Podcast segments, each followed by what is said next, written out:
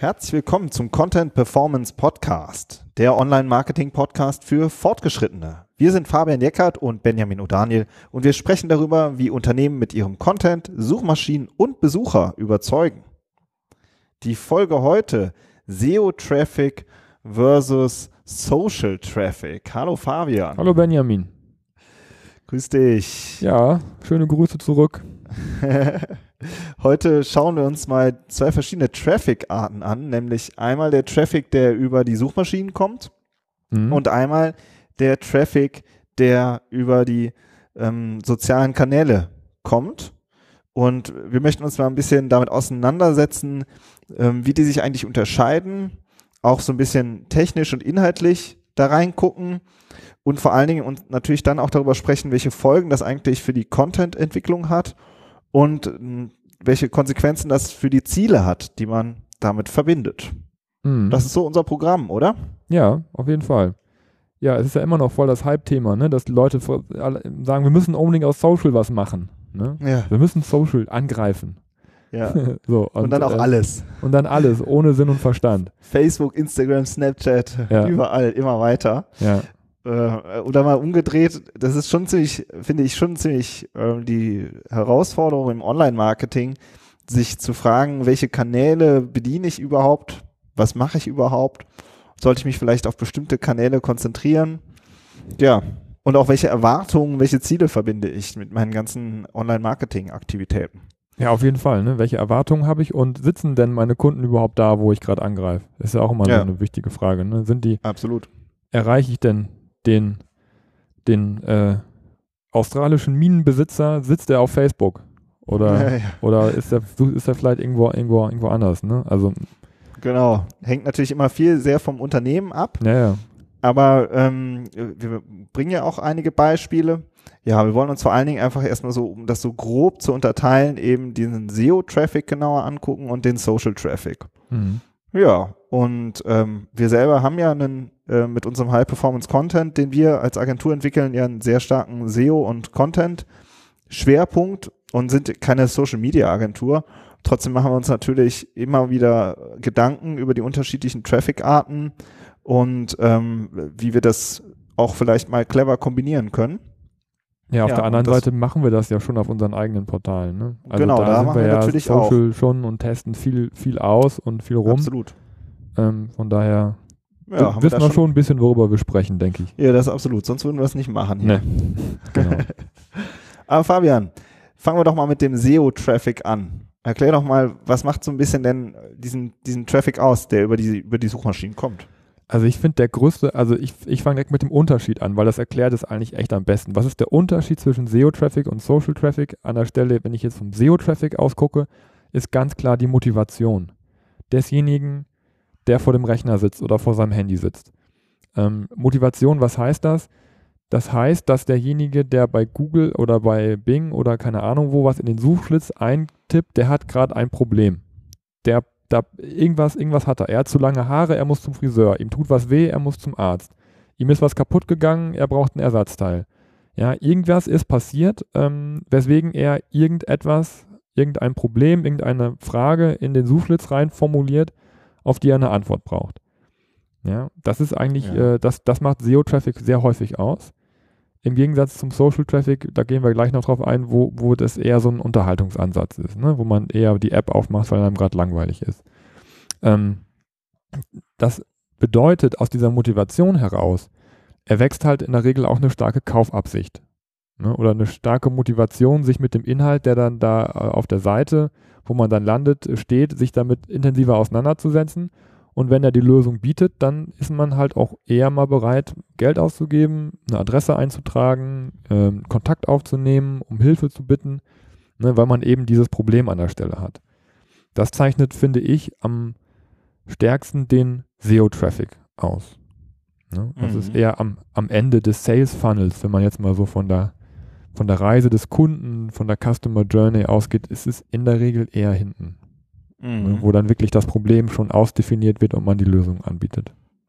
Mhm, genau. Du, ja. Was auch oft ja, man merkt es ja auch, viele suchen ja auch konkret nach Vergleichen, ne, oder mhm. geben eben sehr detailliert auch wirklich ihr Problem ein. Mhm. mhm. ich glaube, du hattest da doch mal so ein Beispiel aus deinen äh, SEO-Anfangsjahren, was schon wie 10, 15 Jahre her ist. Mhm. Ja, das, Erzähl ähm, mal, oder? das, das, das, das ist ein, irgendwas mit Bauteilen oder so. Ja, das ist ein sehr spezielles Beispiel, aber auch sehr plastisch, ähm, wo, wo halt die Unterschiede wirklich sind.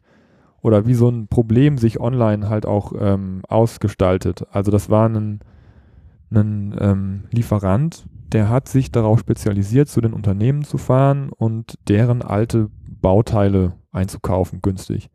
Ja, das sind dann Maschinenbauer oder so gewesen, die haben eine Maschine gebaut und das ist irgendein irgendein Schalter oder irgendeine Platine oder so, die wurde da mit verbaut und dann hatten die da noch irgendwie 100 Stück von übrig in der Kiste und lag, äh, lag im Lager und der hat die dann sozusagen ein, eingekauft. Die hatten alle so eine, so eine Nummer, ne, wie jedes Bauteil irgendwie ja auch eine Nummer hat. Und er hat sich die einfach bei sich ins Lager gelegt und ähm, ja, dann ist es halt irgendwie, irgendwann war es halt dann der Fall, dass irgendwo in China eine Maschine kaputt geht, ja, und der Ingenieur da, der holt da irgendein verkokeltes Teil raus und da steht dann eben diese Nummer drauf. Und was macht er als erstes? Er gibt diese Nummer bei Google ein und guckt, wo kriege ich dieses alte Bauteil jetzt wieder her? Diese Platine oder diesen Schalter oder so. Ja, und da hat dann der schlaue Einkäufer, Händler eben auf diese Bauteilnummer seine Seite optimiert. Ja, dass er bei mhm. Google gut gefunden wird. Das bedeutet, dass derjenige, dem die Maschine kaputt gegangen ist, der einen riesen Druck hat, dass das Ding wieder heile geht, weil jeder Tag, wo eine Maschine stillsteht, kostet richtig viel Geld. Der hatte einfach einen riesen Druck, sich dieses Bauteil zu besorgen. Ja, und äh, er, hat das dann eben dort auch gefunden und konnte es dann eben auch bestellen. Und äh, hat es dann relativ schnell wieder, wieder bei sich vor Ort gehabt und konnte damit die Maschine reparieren. Ja, da war also ein riesen Druck ähm, ne, und äh, die Lösung war, lag, lag auf der Hand und dann ist da eben auch direkt die Bereitschaft da, ähm, ja, was zu, eine, eine Aktion auszulösen, was zu kaufen, was zu, was zu bestellen. Ne? Mhm. Ne? Und das ist ganz klassisch, kommt eben sehr häufig vor im Bereich SEO, dass, dass die Optimierung eben auch in diese speziellen Richtungen geht. Ja, das, da wird dann halt eine 16-stellige Nummer eingegeben. Mhm, genau, zum Beispiel.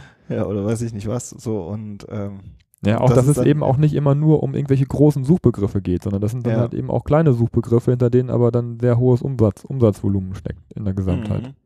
Es ja. ging ja auch nicht nur um ein Bauteil, sondern um Tausende. Mhm. Ja. ja. Und du hast ja auch schon jetzt so gesagt, man, äh, das geht dann, wenn man die Ziele, die man damit verbindet, die gehen dann eben, das sind schon sehr harte Ziele, oder? Ja, definitiv, klar, das sind Umsatzziele. Ne, das ist eine richtige Strategie, das muss man sich mal vorstellen. Der Besucher kommt ja kostenlos, weil das ist ja eine SEO-Strategie. Ja, der Besucher ja. kommt kostenlos mit seinem Problem zu dir in den Laden oder auf die Webseite und sagt, ich brauche das jetzt ganz dringend. Und ja. du bist der Einzige, der es anbietet oder einer der, einer der, wenigen, der es anbietet. Da ist, das ist hochgradig umsatzrelevant an der Stelle, weil da direkt die direkte Kaufabsicht dahinter steckt. Und dazu mhm. kommt eben noch, dass es, wenn man das SEO-mäßig betreibt, natürlich der Klick dann auch nichts kostet. Mhm. Ja, also definitiv. Das also Ziel ist, ist schon Leads wie ein Kontaktformular oder eben ein Sale, dass direkt nach hinten raus was verkauft wird. Mhm, genau. Ja, also da sieht man, also durch das Beispiel, was ich genannt habe, sieht man eben auch ganz, ganz klar, dass, dass da in der Regel eben auch dann Geld mit verdient werden soll. Mhm. Und wie ist so dein Eindruck, über welche Geräte kommt so der SEO-Traffic? Ja, genau, das ist halt der Unterschied auch noch, wenn wir es jetzt ausdefinieren im, äh, zum, zum Social Traffic das sehen wir ja auch immer in den, in den Analysen, in den Statistiken, in den Besucherstatistiken, dass der Desktop-Traffic, dass, dass der SEO-Traffic, jetzt habe ich schon verraten, einen hohen Desktop-Anteil hat, immer noch. Mhm. Ne? Also das, das ändert sich auch. Ähm, in den letzten Jahren hat sich das, das auch geändert, aber der Anteil von Personen, die wirklich vor dem Rechner sitzen, vor dem Notebook oder im Büro, vor dem Bildschirm sitzen, ist immer noch relativ hoch im Vergleich zum, zum äh, Social Traffic. Wenn man in den Bereich B2B reingeht, das ist nochmal so ein anderes Phänomen, äh, dann, dann ist er sogar teilweise noch bei 80, 90 Prozent. Ja, dass man wirklich ähm, ähm, im Geschäftskundenbereich auch sieht, der, die Besucher kommen tagsüber zu den Arbeitszeiten und dann auch mit einem Desktop-Rechner. Ja, da sind mhm. wenige Leute, die mit dem Handy kommen. Das heißt, der Unterschied an der Stelle ist, ist der, und das stellen wir auch über unsere Messungen fest, dass die in der Regel ein bisschen mehr Zeit auch mitbringen. Ne, die die haben, wie gesagt, ihr Problem und sind auch bereit, sich eher auch intensiver mit, mit dem Content auseinanderzusetzen, der da angeboten wird. Ja, im Vergleich zu Social, wo ja auch immer gesagt wird, das ist, da muss man, das muss knallen, es muss schnell sein, ist es hier eher so, dass man auch ein bisschen mehr Zeit hat, den, auf das Problem einzugehen und zu erklären, welche Lösung man anbietet. Mhm. Ja, genau. Also ich meine, das, das hat ja auch Folgen für den, für den Content. Ne? Jetzt haben wir SEO-mäßig technisch auf technischen Ebene gesprochen. Ja, absolut, genau. Also beim, ich finde auch bei SEO, ähm, wenn die Leute eben, wie du schon gesagt hast, mit sehr konkreten Fragen auf die Seite kommen, dann stehen natürlich und mit einer bestimmten Kaufabsicht oder generell überhaupt mit einer Kaufabsicht, dann stehen ja, bevor jemand einen Kauf tätigt, egal ob es jetzt ein paar Turnschuhe sind oder eine High-End-Maschine oder sonst irgendwas, da schweben ja unzählige Fragen im Hinterkopf, die jetzt noch nicht in den Suchstills eingegeben worden sind, die, die äh, jeder Kunde aber natürlich hat. Hm. Das heißt, ich mache natürlich den Content dann so, dass der sehr nutzwertig ist, sehr informationsstark, dass der die vielen verschiedenen Fragen, die sich rund um ähm, rund um die Produkte ergeben, halt eben auch beantwortet werden und aufbereitet werden, dass die Vorteile vernünftig herausgearbeitet werden. Also mhm. ich finde, der Content für SEO-Traffic hat halt eben einen sehr nutzwertigen und äh, informativen Charakter. Und einen holistischen Charakter. Ja, das natürlich auch, das haben wir ja auch besprochen. Ja, genau. In der, ja in der, in der Folge über holistischen Content, mhm. was das alles genau für Fragen sind und wie man die sozusagen aufbereitet, dass man dann damit nämlich auch rankt. So. Ja, und äh, das finde ich ist so der Klassiker, dass man eben sehr nutzwertigen Content entwickelt. Ja, und das ist letztendlich auch die erste Herausforderung, ne, die man hat, wenn man mhm. Content für, für, für SEO-Traffic entwickelt, dass man den eben dann holistisch entwickelt und ausführlich entwickelt. Genau, also das ist halt eben mit, mit ein paar wenigen Sätzen ist es nicht getan, mhm. sondern da muss man schon richtig tief einsteigen, muss sich wirklich fragen, was für Fragen haben unsere ähm, Nutzer oder unsere Kunden, unsere Besucher, auch eben unterschwellig, die vielleicht gar nicht kommuniziert werden. Da muss man sehr stark auch ähm, in den Besucher einsteigen und, und das herausarbeiten und dann eben auch sehr umfassend, umfangreich aus vielen verschiedenen Perspektiven ähm, den Content entwickeln. Ja, und da kommt dann eben auch sehr umfangreiche Inhalte kommen dabei rum. Mhm. So, und das ist absolut eine Herausforderung, dass, dass ein Unternehmen das versteht. Ja, ich finde es, ähm, die zweite Herausforderung ist, ist, die mir auch immer über den Weg läuft, ist auch einfach mal zu erklären, dass das eine mittel- bis langfristige Sache ist. Ne? Mhm. Also auf der, auf der zeitlichen Ebene. Ich meine, gut, die meisten werden es wissen, die schon seit Jahren SEO machen, dass nicht von heute auf morgen das, das Ranking kommt, aber es ist eben auch, auch oft so, dass man irgendwas tut und wartet und wartet und es passiert erstmal nichts. Ne? Gerade im Bereich SEO. Ja. Und ähm, ja, also dass man sich auch mal noch wieder bewusst ist, dass diese großen Änderungen, die textlichen Änderungen und Erweiterungen, dass man die eben eher auf einer langfristigen Schiene sieht, auch von der Strategie her. Ja, das finde ich halt auch mal super spannend bei unseren Portalen. Ne? Da haben wir ja echt ganz unterschiedliche Erfahrungen. Ja? Wir haben ja. teilweise große Themen. Ähm, jetzt zum Beispiel bei unserem Gründerportal haben wir uns ja einmal um das ganze Thema Unternehmensnachfolge gekümmert, so richtig in der Tiefe wahnsinnig viel in äh, Arbeit da reingesteckt. Und, ähm, und dann hat das halt locker anderthalb Jahre gedauert, bis wir da vernünftige Rankings hatten. Mhm. So, jetzt sind wir halt ähm, zu vielen Keywords äh, oben festgenagelt. Mhm. Ja, und ähm, sind total froh, dass wir diese Investition auch getätigt haben. Ja. Vor eben vor zwei Jahren schon oder vor drei Jahren. Mhm. Und ähm, das ist genau, genau der Punkt. Umgekehrt, manchmal zieht der Content auch ziemlich schnell. Ne? Also wenn es so in die Nische geht, mhm. habe ich den Eindruck, da kann man dann, ähm, und man schon eine bestehende Seite hat, die schon ganz gut rankt, da kann man auch, dann kann es auch schon mal schneller gehen. Nur ja. die Erwartungen darf man halt nicht haben, dass so, dass man halt was schreibt und übermorgen hat man dann eine Top 1 Position. Ja, man darf sie nicht haben, man darf sie aber auch gar nicht erst wecken, ne? Finde ich. Ja. Also da von vornherein zu sagen, es dauert in der Regel äh, länger und wenn es dann schneller geht, ist umso besser. Ne? Dann freut mhm. man sich eher nochmal, dass es schneller gelaufen ist, aber in der Regel mittel- bis langfristig auch wieder immer im Vergleich zum Social Traffic, ne? der, der natürlich sehr kurzfristig gehoben werden kann. Aber da gehen wir gleich mhm. auch noch drauf ein. Mhm. Aber ich finde es immer wichtig, sich das einfach auch in, äh, ja, immer wieder ins Gedächtnis zu rufen. Absolut. Also so ein Content, SEO-relevanten oder holistischen Content zu entwickeln, ich finde, vergleiche das immer mit einem Haus bauen. Also da steckt man wirklich was rein und, und wenn der Content halt gut aufbereitet ist, ähm, und auch so, dass er eben ähm, Evergreen-mäßig ist, ja, also dass er halt auch noch in einem Jahr oder in drei Jahren oder in fünf Jahren funktioniert, mhm. dann, ähm, dann hat man wirklich einmal was investiert und profitiert dann dauerhaft davon. Wobei man auch sagen muss, dass der Longtail funktioniert schon auch mittelfristig relativ gut. Mhm. Ne? Also ja. wenn der Text wirklich super ist, dann kann man relativ schnell auch schon sehen, dass, dass im Longtail, also in den längeren Suchanfragen, auch, auch relativ schnell auch dann der erste Traffic kommt. Ja. ja. Was ist denn noch die dritte Herausforderung? Die dritte Herausforderung, das sind unqualifizierte Besucher, die man über den SEO-Traffic bekommen kann, wenn man eben nicht vernünftig am Content arbeitet, ne? sondern wenn man irgendwie sich nur eine breite Strategie äh, ausdenkt und nicht vernünftig in die Tiefe geht und sich nicht vernünftig mit dem Produkt auseinandersetzt, dann, dann schießt man oft auf Begriffe, mh, ja, die halt Besucher auf die Seite bringen, die eigentlich gar nicht das suchen, was ich anbiete. Ne? Also das ist, äh, auf den ersten Blick hört sich das ja nicht, nicht so wichtig an. Ja gut, dann habe ich halt Leute, die sich nicht für mich interessieren, dann klicken die halt wieder weg. Ja, aber das laugt natürlich die Reputation aus. Ne? Wenn, ja. wenn ich ständig Leute habe, die auf den Zurück-Button klicken, weil sie eigentlich gar nicht das finden, was sie suchen. Dann habe ich zwar tolle Statistiken mit Tausenden von Besuchern, aber ähm, die finden nicht das, was sie suchen. Mhm. Ja, also das, ähm, das ist wichtig, find, find, finde ich. Ne? Dass man sich wirklich darauf konzentriert, auch in der Arbeit besser spitz in, in, die, in die Themen reinzugehen und sich, und sich vorher zu überlegen, was, wonach suchen die denn tatsächlich, anstatt jetzt ähm, ja, irgendwelche großen Begriffe, wo viele Besucher kommen zu nehmen, wo aber irgendwie letztendlich nur 10% der Besucher für mich relevant sind und die anderen 90% eigentlich was anderes suchen. Mhm. Ja. ja. Ja, das ist halt, finde ich, ja auch so eine alte SEO-Strategie, dass man halt immer nur auf die, auf die traffic-starken Keywords guckt. Mhm.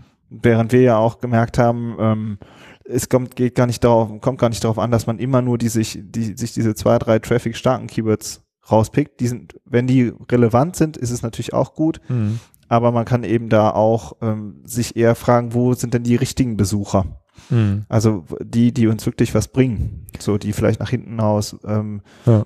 besonders viele Sales generieren oder ähm, ja, Leads generieren oder auch hochwertige Leads generieren. Auch da kann man ja noch tiefer einsteigen. Ja dass man sich eher diese Frage stellt, als einfach nur auf Teufel komm raus, jetzt zu irgendwelchen Begriffen auf Platz 1 zu stehen. Genau, also der Content qualifiziert mein SEO-Traffic vor. Ja. Ne? Also durch den Content habe ich, habe ich, habe ich, kann ich selbst entscheiden, wer auf meine Seite gelotst wird und wer nicht. Und wenn das qualifizierte Besucher sind, dann habe ich natürlich auch aus weniger wesentlich mehr Output. Mhm. Ja. ja. Also das ist die dritte Herausforderung eigentlich mit die größte Herausforderung, weil man sich da wirklich auch sehr tief in die Themen reinarbeiten muss. Aber wenn man es dann mal geschafft hat, dann, dann kann man sich eben auch darauf konzentrieren, eben diese speziellen Themen auch an, anzugreifen und anzugehen mit dem Content. Mhm. Ja. Ja, so viel zum ja, SEO-Traffic, oder? Ja, finde ich auch. Mhm. Social ja, Traffic. Uns, genau, gucken wir uns den Social Traffic an. Also du hast es ja auch schon so ein bisschen durchscheinen lassen. Ähm, egal, finde ich eigentlich, über welche Social-Plattform man eigentlich redet, das ist eben sehr stark mobile, sehr stark Smartphone getrieben mhm. und ähm, es ist, jeder kennt das auch aus seiner persönlichen Nutzungssituation. Es ist halt eher Unterhaltung, Ablenkung, Inspiration. Ich stehe fünf Minuten an der äh, Bushaltestelle oder drei Minuten habe noch Zeit, dann wird halt eben schnell irgendwas aufgemacht und ein bisschen gesurft. So, oder ich will mich gerade irgendwo erholen ich habe gerade irgendwie hart gearbeitet oder sonst irgendwas und will jetzt gerade fünf Minuten durchatmen. Also öffne ich jetzt gerade mal wieder Instagram oder, oder Facebook oder sonst irgendeinen Kanal. Mhm. Und das ist halt eine ganz andere Nutzungssituation. Ne? Du hast vorhin halt über den, äh, den Menschen berichtet, der dann irgendwelche Bauteilnummern bei Google eingibt, ja. Und das ist halt eben nicht Social. Social ist wirklich eher ähm, ich lehne mich gerade zurück und brauche gerade mal fünf Minuten irgendwie, ähm, tja, Ablenkung. Mhm. Genau. Und, und das hat halt eben auch, finde ich, natürlich wieder die Folgen für den Content. Ja, also du kannst, äh, dann muss der Content eigentlich eher kreativ sein, witzig sein, inspirierend sein. Und das ist halt mal nicht so ganz einfach. Ja, ja. also oft ist es ja so, ja, kannst du mal eben gerade was Kreatives machen? Nee, das klappt halt eben nicht. Also ähm, kreativen Content zu entwickeln, das ist nochmal richtig schwierig. Also nutzwertigen Content, dafür muss man wirklich bereit sein, tief sich in Themen einzuarbeiten. Und bei kreativen Content, da musst du halt wirklich ähm, ja aus dem weißen Blatt Papier einfach auch ähm, was Spannendes und was, was Witziges machen. Und das ist eben auch unglaublich arbeitsintensiv. Also mhm. die Sachen, über die man mal so eben auf Social irgendwie, oder man ist irgendwie auf Facebook unterwegs oder sonst irgendwas und lacht dann darüber, dass da gerade mal was Lustiges ähm, irgendwie erscheint. Da steckt halt in der, in der Regel halt einfach wahnsinnig viel Arbeit dahinter. Ja, und die Ziele so. sind auch bei weitem nicht so hart, ne? Die man dann da Genau, bleibt. also finde ich auch, also zu glauben, dass man halt irgendwie was auf Facebook postet und danach kauft irgendwer ein Produkt, ich glaube da nicht so richtig dran. Ja, das kann halt sein, dass es halt in bestimmten Produktkategorien noch funktioniert. Also sagen wir mal, ich habe irgendwie eine coole Hipster-Uhr oder sowas, ja, und dann mache ich einen super lustigen Social, äh, Social-Werbung irgendwie. Das klappt vielleicht noch, ja, aber ähm, spätestens wenn man im B2B-Bereich angekommen ist, glaube ich nicht daran, dass man darüber wirklich harte Sales generiert. Hm. Ist ja Einfacher auch eine Erfahrung, ne? Ja, also zumindest unsere ja. Erfahrung. Vielleicht, wenn da jemand andere Erfahrungen hat, wir sind jederzeit offen. Mhm. Schreibt uns eine Mail, mhm. äh, schickt uns ein paar Cases zu oder irgendwie Beispiele oder irgendwie sowas. Äh, gucken wir uns immer gerne an. Das ist jetzt auch einfach so unser, unser Stand der Dinge. Was aber schon funktioniert, ist, dass man halt so weichere Ziele sich überlegt. Mhm, ja, also genau. Newsletter in die Richtung oder halt man ein kostenloses Webinar. Ähm, alles, was man halt, wo die Leute halt so drüber stolpern, und was dann halt auch keine große Hürde ist, ähm, das gerade noch mitzunehmen. Ja. So, das ist so, ähm, das sind so die Ziele, die man sich, die man damit verbindet. Ja, aber das die sind auch halt wieder ganz eng an die Motivation geknüpft. Ne? Die Motivation mhm. ist Ablenkung. Ja. Und dann bin ich nicht motiviert, über eine hohe Hürde rüber zu springen, während ich mich ablenken lassen möchte. Genau. Ja, also dann möchte ich keinen kein, äh, Warenkorb ausfüllen mit Kontakt- und Zahlungsangaben und ich möchte auch nicht direkt eine Kontaktanfrage an irgendwen stellen, sondern aber eine E-Mail-Newsletter-Anmeldung könnte ich mir schon noch vorstellen. Ne? Also, ja, genau. Der, wenn so ich dafür wirklich auch eine ganz coole Sache kriege. Oh komm, da will ich vielleicht noch ein bisschen mehr später in meinem Postfach zu haben. Ja, so, ne? genau. Das kann halt schon klappen. Aber ich sitze in der Bushaltestelle und will mich gerade fünf Minuten ablenken und dann, hey, hier willst du dieses Produkt für 149 Euro kaufen? Äh, nein. Das Produkt, nach dem ich auch noch gar nicht gesucht habe. genau. So. Das ist halt, äh, ja, halten wir eher für unwahrscheinlich. Ja. ja. Beziehungsweise man sollte nicht mit dieser, mit dieser Einstellung daran gehen, wenn man jetzt sich ja. mit Facebook oder mit Instagram auseinandersetzt, dass man da jetzt direkt was verkauft. Ne? Sondern es ja. ist einfach eine andere, ein anderer Ansatz, den man pr prinzipiell haben muss, wenn man sich mit solchen Sachen auseinandersetzt. Ja. Wenn man eben nicht irgendwie so kleinere, äh, einfache Produkte hat. Mhm. Ja. Ja, aber ich finde, bei Social gibt es auch eine ganze Reihe von Herausforderungen. Mhm, also da haben wir uns auch einfach mal drei rausgepickt, damit wir, das ist ja unsere Lieblingszahl, damit wir ähm, das auch nochmal so ein bisschen umreißen können. Also ich finde, was heißt denn überhaupt Social? Ja, heißt das Facebook, heißt das Instagram, heißt das Snapchat, heißt das Xing, heißt das YouTube? Es gibt so viele Social-Kanäle und, ähm, und man muss sich halt irgendwie ähm, sage ich mal, entscheiden. Ja, oder will man wirklich auf allen Kanälen aktiv sein, kann man auch, ist dann eben halt auch umso aufwendiger, zumal halt auch jeder Kanal für sich anders funktioniert. Hm. Also einfach äh, alles gleich zu bedienen, das ist halt, dann holt man halt auch nicht die Leute wirklich da ab, wo sie, ähm, was sie für Inhalte da erwarten.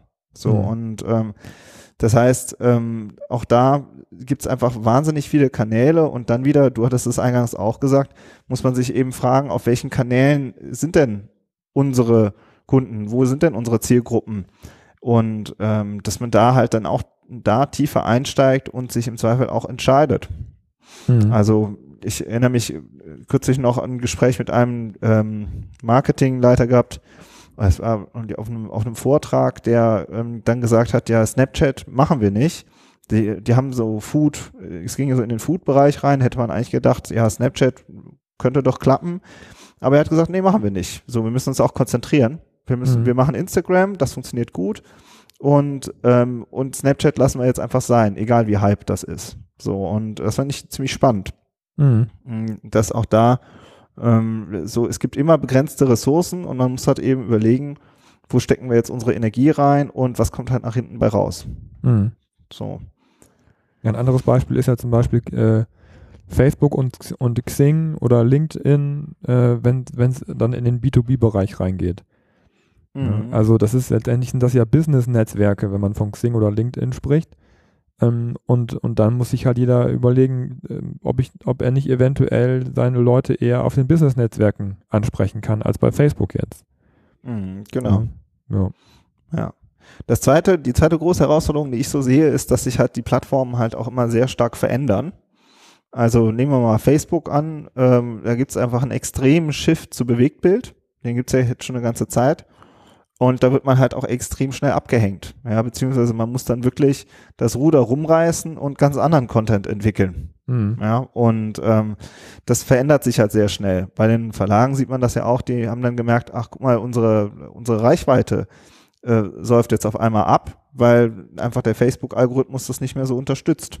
Mhm. Ja, also da ist man dann auch da, ähm, steht halt immer die Gefahr, dass man oder die Herausforderung, dass man, dass man sich halt jedes Mal immer wieder Gedanken macht, ist das noch der richtige Content, den wir da draufstellen? Hm, müssen wir uns jetzt nicht wieder anpassen? Und so Beispiel Bewegtbild, ja, sowas ist halt eben an auch äh, nochmal richtig aufwendig. Mhm. Also so ein, ähm, so ein cooles anderthalb Minuten Video, das schüttelt man halt auch nicht einfach so aus dem Arm. Mhm. Genau. Ja. Und der dritte Punkt, den ich auch noch wichtig finde, ist, ähm, dass die so, äh, sozialen Kanäle ja oft einfach, äh, ist halt die Frage, mache ich Marketing oder mache ich äh, was mit Relations? Ja, also man kann das natürlich einfach als mh, mm, äh, als Kanal nutzen, den man einfach, wo man einfach nur alles raushaut. Aber richtig stark wird's ja eigentlich erst, wenn man mit seiner ähm, Community dort interagiert. Mhm.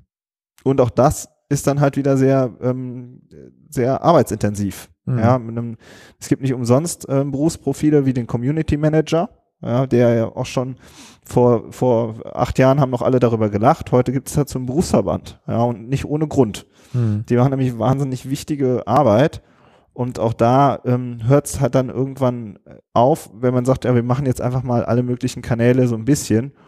Und auch da würde ich dann eher sagen, dann braucht man schon wieder das Personal, das dann eben auch da die Community auch abholt und weiterführt. Es ist ja auch ein großes Risiko, ja. Also wenn ich als Unternehmen mich irgendwo preisgebe und, und wo man, wo aber andere Leute mich bewerten und kommentieren dürfen, mhm. ja, dann muss ich da ja auch irgendwie, das muss ich da zumindest auch überwachen. Ja, einfach, einfach nur eine Facebook-Seite online zu stellen und nach einem halben Jahr drauf zu gucken und dann zu sehen, ach, da haben ja irgendwie 300 Leute eine Supportanfrage gestellt und gesa irgendwas gesagt, dein, dein, dein, dein, Produkt funktioniert nicht oder ist doof. Ja, dann bedeutet das aber auch, dass, dass ein halbes Jahr lang meine Kunden das alle gelesen haben und kommentiert bei Facebook. Ja, und gesehen haben, oh, das Produkt funktioniert ja nicht richtig. Ja? Absolut. Also, also jeden Kanal, den man aufmacht, den muss man halt auch betreuen. Ja, und das, damit ist es nicht getan, da einmal im Jahr die Fotos von der Betriebsfeier zu posten. Ja, absolut. Also, fällt mir gerade ein, gesagt. das hat man bei Google ja auch, ne? Da ähm, gibt es ja auch viele Unternehmen, die dann da ihr, ähm, ihr Profil anlegen. Ne? Und ähm, bei da Google Plus meinst du jetzt oder wo? Ähm, nee, beim, ähm, tja, siehst du jetzt, da bist du jetzt wieder der, der Master, dass ich als zum Beispiel als kleiner Fahrradhändler um die Ecke dann sage hier, das ist mein Standort und äh, also Google My Business, ja, Google Places, genau. ja, okay. So, und mhm. da kannst du ja auch kommentieren. Die Branchenbucheinträge. Ja, ja, das ist ja auch Social. Ja. So, ich erinnere mich hier noch an äh, den Fahrradhändler bei uns um die Ecke.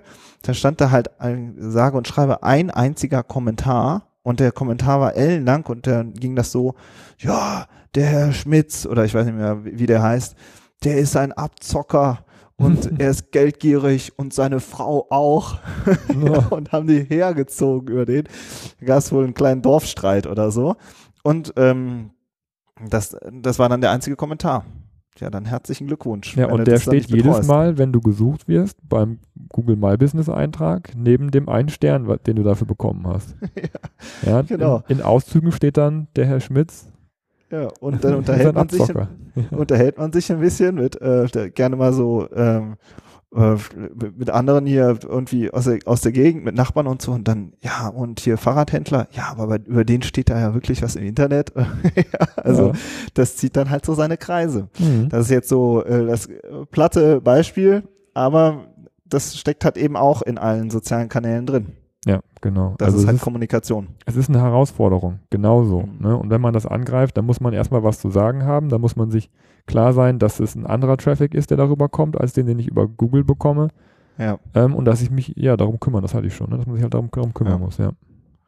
Ja, aber trotzdem kann man ja auch beides gerne so oder gut miteinander kombinieren. Mhm. Auch da möchten wir mal so ein paar Beispiele vorstellen. Das sind wirklich einfach nur so ausgewählte Beispiele. Machen wir uns sehr viel Gedanken darüber, wie man ähm, SEO und Social auch miteinander gut kombinieren kann. Von meiner Content-Seite her finde ich, wenn ich halt holistischen Content entwickle mit verschiedenen Formaten, verschiedenen Inhalten, ähm, dann kann man auch von Anfang an sich immer überlegen, welche Content-Elemente auf dieser großen holistischen Seite nehmen wir denn für Social?